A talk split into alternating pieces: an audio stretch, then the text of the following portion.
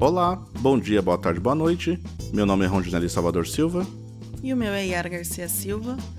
Nós somos médicos psiquiatras e esse é o Psiquiatria D.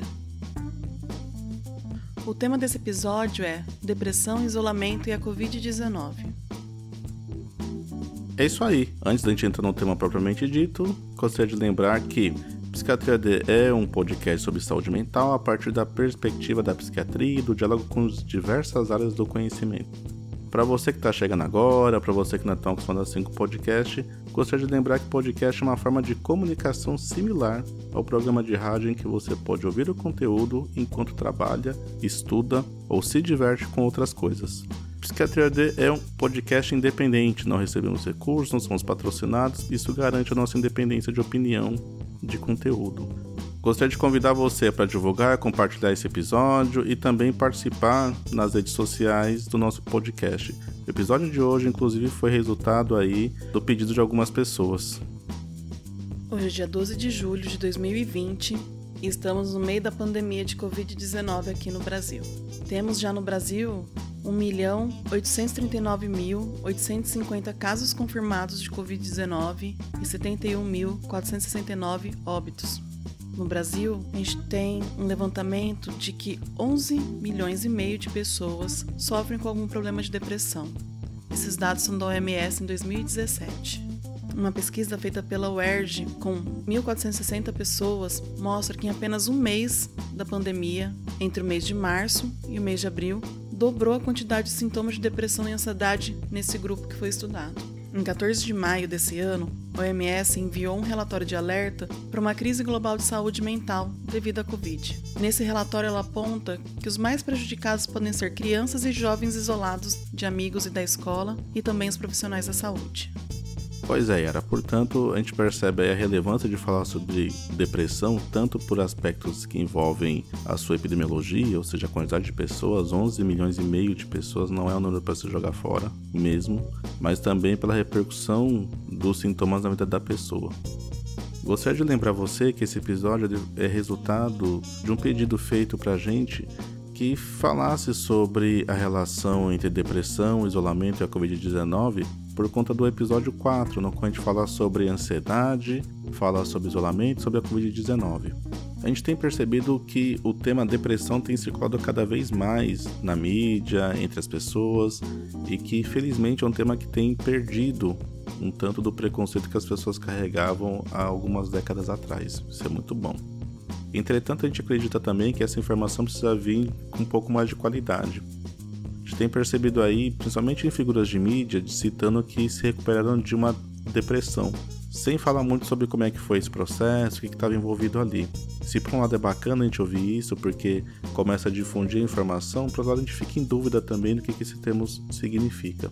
Para começar falando sobre depressão propriamente dita, eu vou fazer aqui uma diferenciação, Yara, para você que está ouvindo a gente também, uma diferenciação entre tristeza e depressão. E por que, que eu vou fazer isso? Porque muitas das vezes a gente está chamando depressão de tristeza ou tristeza de depressão sem saber exatamente o que esses termos significam. É claro que eles, ambos os termos eles exigem da gente algum tipo de resposta, seja resposta profissional ou não. Mas eu quero começar por aqui para que a gente possa entender melhor como é que está a nossa situação hoje em dia em termos de conhecimento. Tristeza é um fenômeno humano, não aparece só entre os homens, aparece outros animais também, mas é um fenômeno comum a todos nós. Numa forma mais elaborada, ou seja, no qual consiga dizer porque eu estou triste, pode surgir como uma resposta a condições ruins de vida, que aí podem envolver tanto os desejos pessoais de cada um de nós, assim também como tensões coletivas, né, respostas sociais que não sejam tão bacanas assim. A tristeza pode surgir ainda como uma forma não elaborada, ou seja, eu não consigo dizer o que me deixa triste especificamente, eu tenho apenas a sensação de alguma coisa que se perdeu, alguma coisa que está faltando, eu não consigo definir muito bem o que é isso mas que vai se resolvendo na medida em que eu vou me descobrindo e vou percebendo o que, que pode ser essa coisa. Ou seja, pode ser fruto, por exemplo, de luto, de perda, ou até de uma insatisfação por condições de vida ruim que eu não consiga definir propriamente naquele momento. A depressão ela é um transtorno psiquiátrico. O nome técnico dela é transtorno depressivo maior. Ou seja, ela é uma forma de sofrimento que tem as suas características, as suas especificidades, que pode ser acompanhada de tristeza ou não. Isso significa que eu tenho apresentações da depressão que não necessariamente vem acompanhado daquela tristeza, daqueles pensamentos ruins. E a gente vai falar um pouquinho sobre ela agora. Para a gente pensar em depressão, existe um outro marcador importante além da tristeza que é a anedonia. O que, seria anedonia? Anedonia é a perda do interesse pelas coisas que davam prazer na pessoa anteriormente trabalho dela, relação conjugal, alguma atividade física, algum esporte, a pessoa vai perdendo interesse globalmente por essas coisas todas. A depressão ela tem dois componentes. Um componente é dito somático, outro cognitivo. O que é componente somático? É um componente que envolve o corpo das pessoas. Então a pessoa pode se queixar de ter uma baixa energia global, ou seja, está pouco disposta para fazer as coisas, Lá pode ter uma fadiga, então a pessoa depois que começa a fazer uma coisa, ela se cansa rapidamente, coisa que não acontecia antes. Pode vir acompanhada de um ganho de perda de peso sem que a pessoa esteja se esforçando para ganhar ou perder peso. E ainda pode vir acompanhada de insônia ou hipersonia. O que é insônia? Insônia é uma sensação de que o sono não foi repousante para mim. Dormi pouco, acordei no meio da noite, isso não foi atribuído de forma geral. Ou seu oposto que é hipersonia, então a pessoa dormia 7, 8 horas por noite, começa ou por dia, dependendo de como é que é o ciclo aí de vida de cada um de nós. E a pessoa passa a dormir 10, 12, 14 horas sem saber qual é a razão disso. E a gente falou que tem também elementos cognitivos, o que envolve a nossa mente, ou seja, a pessoa pode começar a se queixar de queixa de concentração, de perda de interesse pelas coisas que ela tinha interesse antes, Pode passar as queixas de pensamentos negativos recorrentes que acontecem o tempo todo e até de uma sensação de menos-valia. O que é sensação de menos-valia? A pessoa passa a achar que ela não vale tanto, que ela é insuficiente, que não vai dar conta, que ela passa a achar que não é capaz de resolver problemas que ela já resolvia anteriormente. Além disso, existem tipos específicos de depressão e queria falar com você um pouquinho sobre isso. Uma das formas é a distimia. Distimia ela tem como seu principal marcador um humor irritável, ou seja, a pessoa fica mais irritada, carrega consigo um mau humor. A gente tem diversos exemplos disso nas artes, cinema, literatura, e a gente sempre conhece alguém na vida pessoal que é assim. Olha só, fulano ou fulano sempre foi muito mal-humorado. Está o tempo todo de mau humor, não importa que, que situação que seja. Talvez deva se investigar se essa pessoa não sofre de distimia. Mesmo quem tem o diagnóstico de depressão, ele não se apresenta da mesma forma para todo mundo. Então, a depressão que ficou mais famosa é a depressão chamada do tipo melancólica. É aquela que vem acompanhada da tristeza, predomina principalmente nos adultos, homens e mulheres, e ela carrega consigo aí possivelmente uma baixa energia, uma disposição para a vida, pensamentos ruins. Nos adolescentes, a coisa surge de uma outra forma. Então, com grande frequência aparece também um humor irritável, ou seja, é uma depressão na qual a pessoa não tem baixa energia, pode até ficar com alta energia, pode até ficar mais irritada do que o normal. Você que tem filho adolescente ou tem contato com adolescentes pode estar pensando, nossa, eles já, tão, já são tão mal-humorados.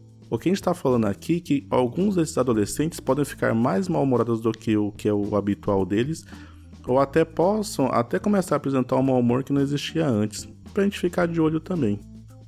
Por exemplo, nos idosos, aparece a figura da desorganização do dia a dia. Então, aquele senhor, aquela senhora que tinha uma rotina bem estabelecida, horário de acordar, de dormir, de organizar as coisas, de sair para fazer compra, de conversar com vizinhos, a pessoa passa a se desorganizar no dia a dia dela. Ela passa, por exemplo, a ter dificuldades em arrumar a casa, dificuldades em circular pelo espaço público como circulava antes, dificuldade até para organizar funções diversas do ciclo familiar dela. É importante notar também que outro sintoma recorrente em idosos deprimidos é o esquecimento, que pode ser tão intenso a ponto de a gente confundir com uma demência. Ou seja, alguns idosos podem até ser confundidos como, poxa, tá ficando demenciado, deve estar tá com Alzheimer. É tão comum essa diferenciação que a gente fala que idosos deprimidos pode surgir a figura da pseudodemência. É como se fosse uma demência, mas não é. E que remite, ou seja, ela passa a não existir mais na medida em que a pessoa faz o tratamento para a depressão dela. Então precisa ter muito cuidado com isso. Queria falar também que a depressão ela pode surgir num transtorno psiquiátrico no qual os psiquiatras têm ficado bravos hoje em dia da maneira como ele é tratado no dia a dia, que é a bipolaridade. Então, a bipolaridade, ou o nome que a psiquiatria dá para esse transtorno é transtorno afetivo bipolar, ele é um transtorno que carrega consigo uma característica de que a pessoa tem uma fase, um período da vida dela qual ela vai ficar deprimida, e outro período que ela fica em fase de mania. O que é uma fase de mania? É uma fase na qual a pessoa fica com uma felicidade excessiva, independentemente da situação que esteja. É como se fosse o inverso da depressão. E pode vir acompanhada de uma sensação de ter superpoderes, de grandiosidade, pode ter delírio, a pessoa pode chegar a acreditar que é capaz de fazer coisas que ela não é capaz de fazer. E pode se enfiar num monte de situações difíceis em função disso. Pois é, então a bipolaridade ela cursa com uma fase aí de mania e uma fase depressiva também. Em alguns casos, essa oscilação pode ser muito intensa, acontecer inclusive dias a horas, e em alguns casos pode acontecer ao longo dos anos. Teve um episódio de depressão há algumas décadas, décadas depois vai ter episódio de mania, e por aí vai. De forma geral, a gente entende hoje que os casos leves de depressão podem ser tratados tanto por psicólogos como por psiquiatras, e daí fica a opção de onde a pessoa que procura ajuda se sente mais confortável. Nos casos graves, a situação não é essa. Os casos graves podem até demandar internação psiquiátrica, porque eles podem vir associados com delírios e alucinações, além, é claro, de tentativa de suicídio, que a gente vai falar lá pra frente. Delírio é uma ideia que a gente tem de alguma coisa que está acontecendo sem que aquilo seja verdade. Alucinação é uma sensação que a gente tem que não corresponde à realidade também. Isso demanda, portanto, um acompanhamento conjunto de psicólogos e psiquiatras e às vezes até de internação para que a pessoa possa ser protegida de si ou para que a pessoa possa ter um desfecho melhor daqui a algum tempo. A gente também já tem identificado hoje em dia que algumas questões como atividade física, perda de peso para pessoas obesas podem auxiliar também. E aí a gente começa a se questionar, porque a gente ouve que algumas pessoas se recuperam sozinhas da depressão. A gente não tem certeza disso. A gente fica em dúvida se as pessoas estão falando sobre depressão ou sobre tristeza. E aí, será que não foi o fator desencadeante da tristeza que se resolveu? A pessoa conseguiu mudar a sua perspectiva de vida e daí as coisas mudaram também? Acho que fica essa dúvida aqui para mim, para você que tá ouvindo, fica a dúvida para Yara também. É, Rondinelli, como você mesmo disse anteriormente, né? A tristeza, ela é um sentimento humano, assim como a alegria, a raiva, a surpresa, e ela é uma reação a algo. Então ela é reativa a alguma coisa que aconteceu. Então, por exemplo, você pode ficar triste quando você perde alguém próximo, quando você rompe em algum relacionamento, quando você perde o trabalho, ou até quando seu time de futebol perde no campeonato. Essa tristeza ela pode durar dias, semanas, pode ser pontual e durar apenas horas, minutos. E a questão é, conforme o motivo se passa, quando você resolve, quando você lida com o motivo que causou essa tristeza, esse sentimento vai se dissolvendo, vai se diluindo e você volta a ter uma vida sem contar com essa tristeza. Já na depressão, esse sentimento, a depressão que pode vir ou não acompanhada de tristeza, é claro, ele é contínuo, ele dura por mais tempo. A tristeza ela faz parte do nosso cotidiano e é comum que em algum momento do dia nós podemos nos sentir tristes mais de uma vez. Já a depressão é mais complexa. E as causas de depressão, provavelmente elas nunca vão vir isoladas. Então, alguém dificilmente vai falar que a causa de depressão foi por exatamente só um motivo. E quando a gente pensa nisso, a gente vai pensar em, em causas de depressão em fatores de risco que podem desencadear a depressão, né? Que pode aumentar nossas chances de ter depressão. Acho que muitas pessoas pensam que depressão é uma doença do nosso cérebro, então realmente que é causada por uma alteração do funcionamento dos nossos neurônios e até por uma baixa de substâncias que nosso cérebro produz, por exemplo, os neurotransmissores. Então as pessoas falam da serotonina e de outras substâncias. Isso é possível. Essas alterações cerebrais somam no contexto de causa da depressão, mas elas não vêm sozinhas quando elas se apresentam. Por exemplo, a gente já sabe que uma das principais causas de depressão são os fatores genéticos. Como assim? Por exemplo, se você tem um pai ou uma mãe que tem depressão ou tem um histórico de que teve depressão, você tem chance duas vezes maior de desenvolver depressão do que outras pessoas que não têm esse contexto familiar.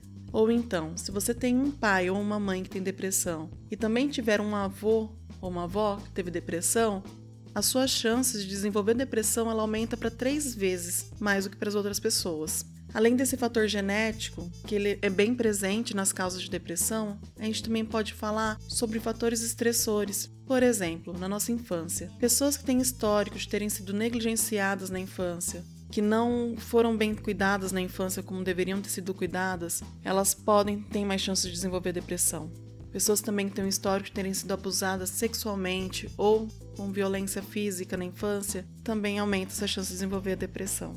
Crianças também que tiveram uma perda significativa na infância, quando adultos têm uma maior possibilidade de desenvolver esse transtorno, essa doença. No nosso dia a dia também, quando a gente assume situações estressantes, então alguns fatores que podem colaborar como causa da depressão é você ter um emprego que exige muito de você, que exige mais do que deveria, você viver num contexto de morar talvez numa cidade grande, de pegar muito trânsito todos os dias para conseguir se locomover. É você ter uma rotina com privação de sono. Privação de sono entende-se aqui quando você reduz o tanto que você deveria dormir. Então, se você se sente confortável, por exemplo, dormindo 8 horas por dia, você passa a dormir 5 por causa de uma exigência diária. Ou então você pode até dormir as 8 horas por dia, mas você nota uma baixa qualidade desse sono. Tudo isso pode colaborar como uma causa da depressão, como um fator importante de causa da depressão. Dentro do nosso dia a dia também, a gente já sabe que uma má alimentação, uma alimentação rica em carboidratos, em açúcares, ela é uma alimentação inflamatória, tóxica para o nosso corpo e pode ser uma causa também de depressão. O sedentarismo, o se exercitar pouco ou com pouca qualidade, também contribui para você desenvolver a doença. O uso de algumas medicações, como por exemplo, alguns antibióticos, corticoides e até hormônios, eles podem influenciar no seu humor, eles podem influenciar no seu dia a dia e podem ser uma causa de, de depressão. A gente já sabe também que pessoas que fazem abuso de substâncias como cigarro, álcool e outras drogas também saem na frente quando o assunto é depressão. Essas substâncias ela aumentam muito a chance da gente ter essa doença. Então, o que a gente vê são vários e vários fatores que podem contribuir para você desenvolver a doença.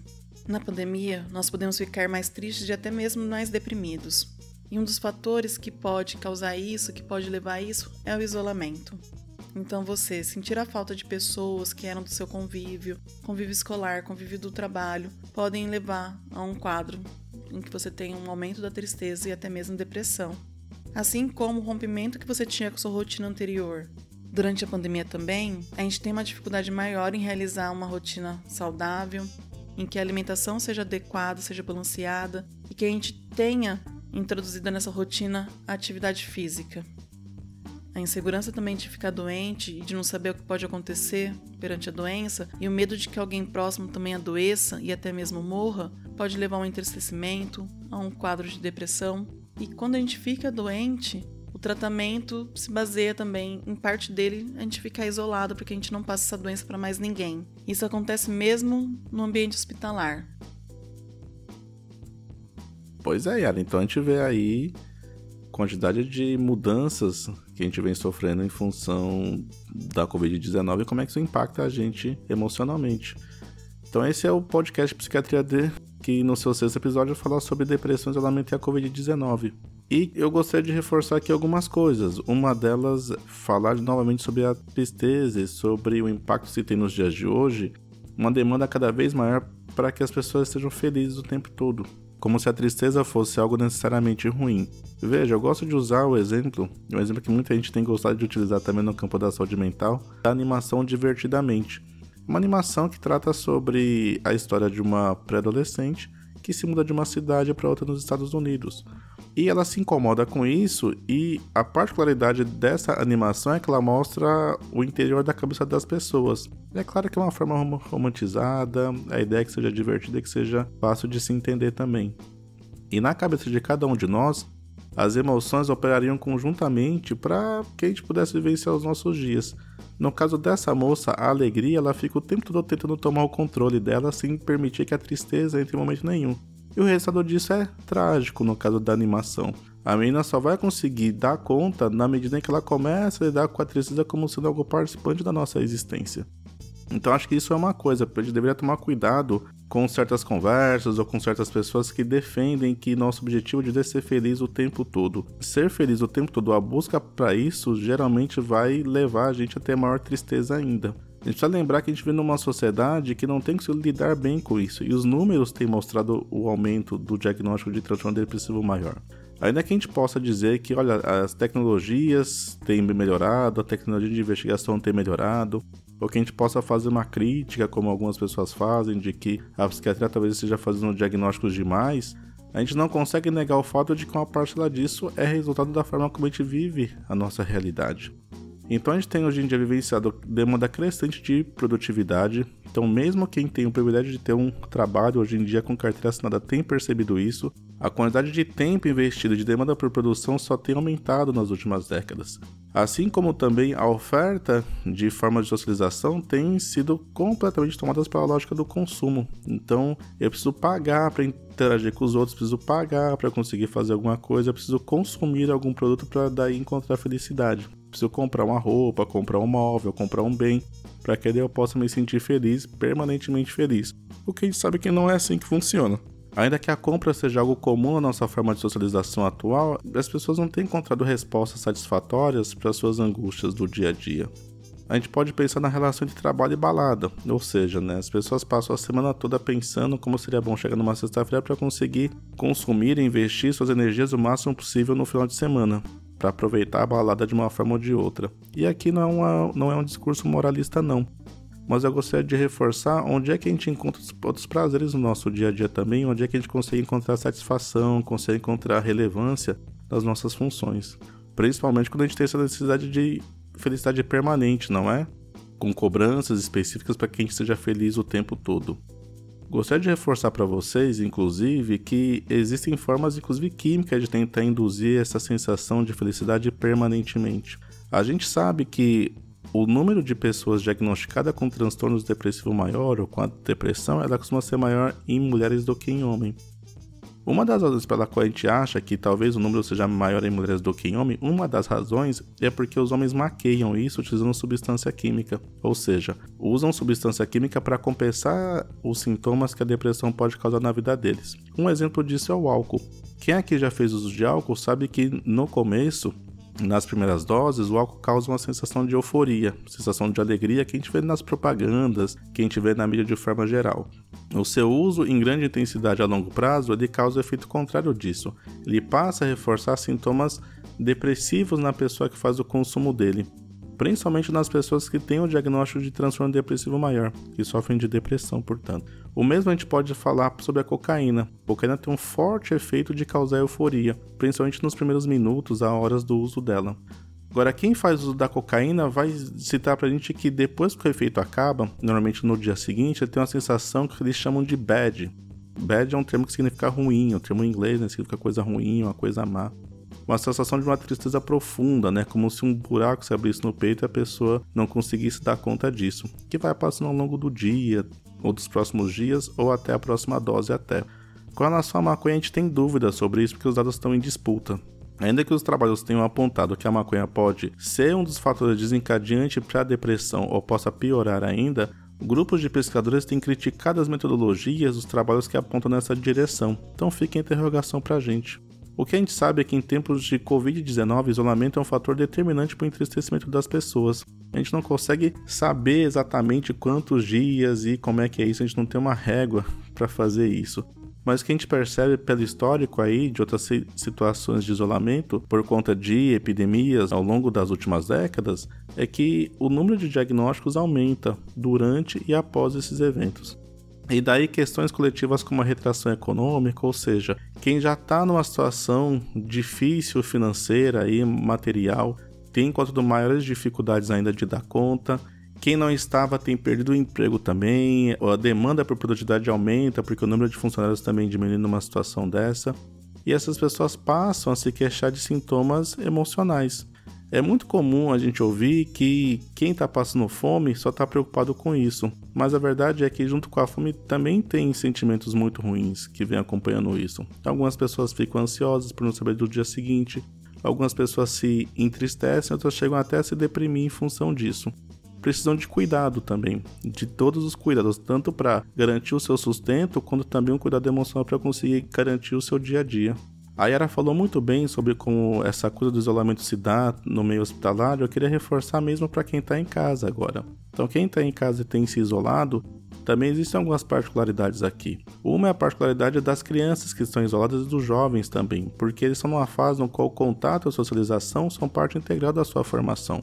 A gente vê que como os adultos lidam com isso de uma outra forma. Os adultos eles vão dispensando a sua energia para a sobrevivência, para o cuidado dos seus pares, mas as crianças estão numa fase no qual socializar, né, estar junto ali de pessoas do seu dia a dia é importante até para a formação delas. A gente tem percebido também a mesma coisa acontecer com os idosos têm ficado muito tempo sozinhos, principalmente os que moram distante de seus familiares ou até os que não têm familiares nenhum também.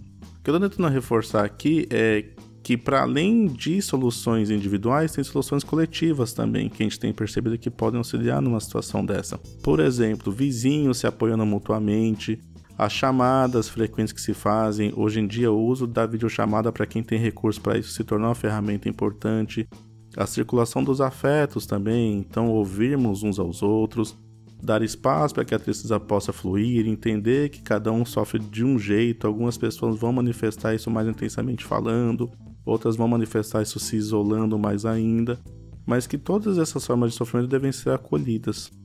A gente, portanto, eu gostaria de reforçar aqui para você que está ouvindo, para que, que a gente repensasse muito sobre isso. Depressão é uma coisa muito séria. Depressão carrega consigo um risco de prejuízo, inclusive cognitivo a longo prazo. Então, você tem pesquisador hoje em dia que defende que pessoas que sofrem de depressão e não se tratam adequadamente podem ter prejuízos e levá-las até o aumento do risco de uma demência no futuro. Tem aumento também do risco de suicídio. Ora, depressão não é a única razão pela qual as pessoas se matam. Não é, existem outras tantas razões também. O desespero, a perda de expectativas, situações de conflito intenso, mas a depressão é dos principais, se não for o maior fator de risco nos dias de hoje. As pessoas se matam pelas mais diversas razões. E se esse transtorno depressivo maior ele vem acompanhado também, ou seja, se essa depressão vem acompanhada também do uso problemático de álcool e de outras drogas, o risco é ainda mais aumentado. Bom, agora que a gente já falou sobre tudo isso, o que a gente pode fazer para ter cuidado em relação à depressão. É importante que você fique atento aos sintomas de depressão, principalmente se você tiver pais ou avós que têm um histórico dessa doença, que tenham depressão ou que já tenham apresentado em algum momento da vida depressão. É importante adotar uma alimentação balanceada, uma rotina bem estabelecida de sono, de atividade física. É importante também você manter as suas relações sociais, seja por via da internet, telefone. Hoje em dia a gente tem algumas formas de fazer isso. É importante também a gente manter as atividades que nos geram prazer. Rondinelli falou que um dos sintomas importantes de depressão é a gente perder o prazer nas coisas que a gente gostava de fazer antes. Então é importante que a gente mantenha essas atividades no nosso dia a dia e não só aos finais de semana. É bom que a gente tenha doses de prazer todos os dias. Quanto a gente mais se conhece, através de terapia, através do nosso autoconhecimento mesmo, a gente melhora a nossa relação com o mundo, com a gente e reduz as chances também de desenvolver a depressão. É importante a gente evitar o consumo de açúcares, o consumo do álcool, de drogas, do tabaco e ficar atento às nossas alterações do humor quando a gente está em tratamento para outras doenças. Então, como eu disse antes, tratamento com algumas medicações como os hormônios, corticoides e até antibióticos pode alterar nosso humor. E se isso acontecer, avise seu médico. Para você que já faz algum acompanhamento com psiquiatra ou com psicólogo, dê continuidade a esse tratamento. Se você notar a piora de algum sintoma, de alguma coisa que tenha acontecido no seu dia a dia, comunique quem cuida de você. E para você que já fez tratamento e já não tem mais o quadro de depressão, é importante que você fique atento mesmo assim ao ressurgimento dos sintomas. Como o Rondinelli falou antes, depressão é um assunto sério. Caso você comece a se cortar ou até pensar em se matar, isso é uma urgência. Procure um médico ou um serviço de saúde mais próximo de você. A gente está chegando aqui no final do episódio, eu queria fazer um resumo sobre os temas que a gente tratou hoje, para que algumas coisas ficassem mais, mais evidentes para a gente, tá? Primeiro começar lembrando que a gente diferenciou a tristeza da depressão, que é um tema importantíssimo nos dias de hoje. A gente falou sobre os tipos de depressão que existem também, diferenciando elas por sintomas, por intensidade e pela idade da pessoa que sofre. Mostrando que a gente não pode falar simplesmente de uma depressão, mas tem tipos de depressão que podem acometer a gente. A gente falou de fatores de risco, que inclui aí questões que são ambientais, a maneira como a pessoa vive, como a pessoa toca a sua vida, tem fatores pessoais da história de cada um de nós, fatores bastante singulares, e até a genética que a gente carrega também. Quando a gente fala de hábitos de vida, a gente reforçou bastante o papel de controle que a gente possa ter em maior ou menor grau sobre eles. A gente falou também sobre a maior intensificação em tempos de Covid-19 e de isolamento de sintomas depressivos e também do aumento de risco de diagnóstico, né, de sofrer desse tipo de transtorno. E a gente lembrou que a sociedade não tem dado respostas muito satisfatórias até o momento para pensar em formas coletivas de lidar com a tristeza e com a depressão. A gente também reforçou que tem algumas atividades que diminuem o risco de que a pessoa desenvolva esse transtorno depressivo maior, então as atividades protetivas são atividade física, cuidado com o uso de álcool e outras drogas, zelo com sono, alimentação e com a rotina diária. Esse foi mais um episódio do Psiquiatria D, um podcast semanal que fala sobre a perspectiva da psiquiatria de vários assuntos do seu dia a dia. E se você chegou até aqui, siga a gente nos agregadores, ouça o nosso podcast com frequência, convidem amigos para ouvi-lo, compartilhe esse conteúdo que ele vai ser muito útil para muitas pessoas. Muito obrigada e até mais. Muito obrigado e até a próxima.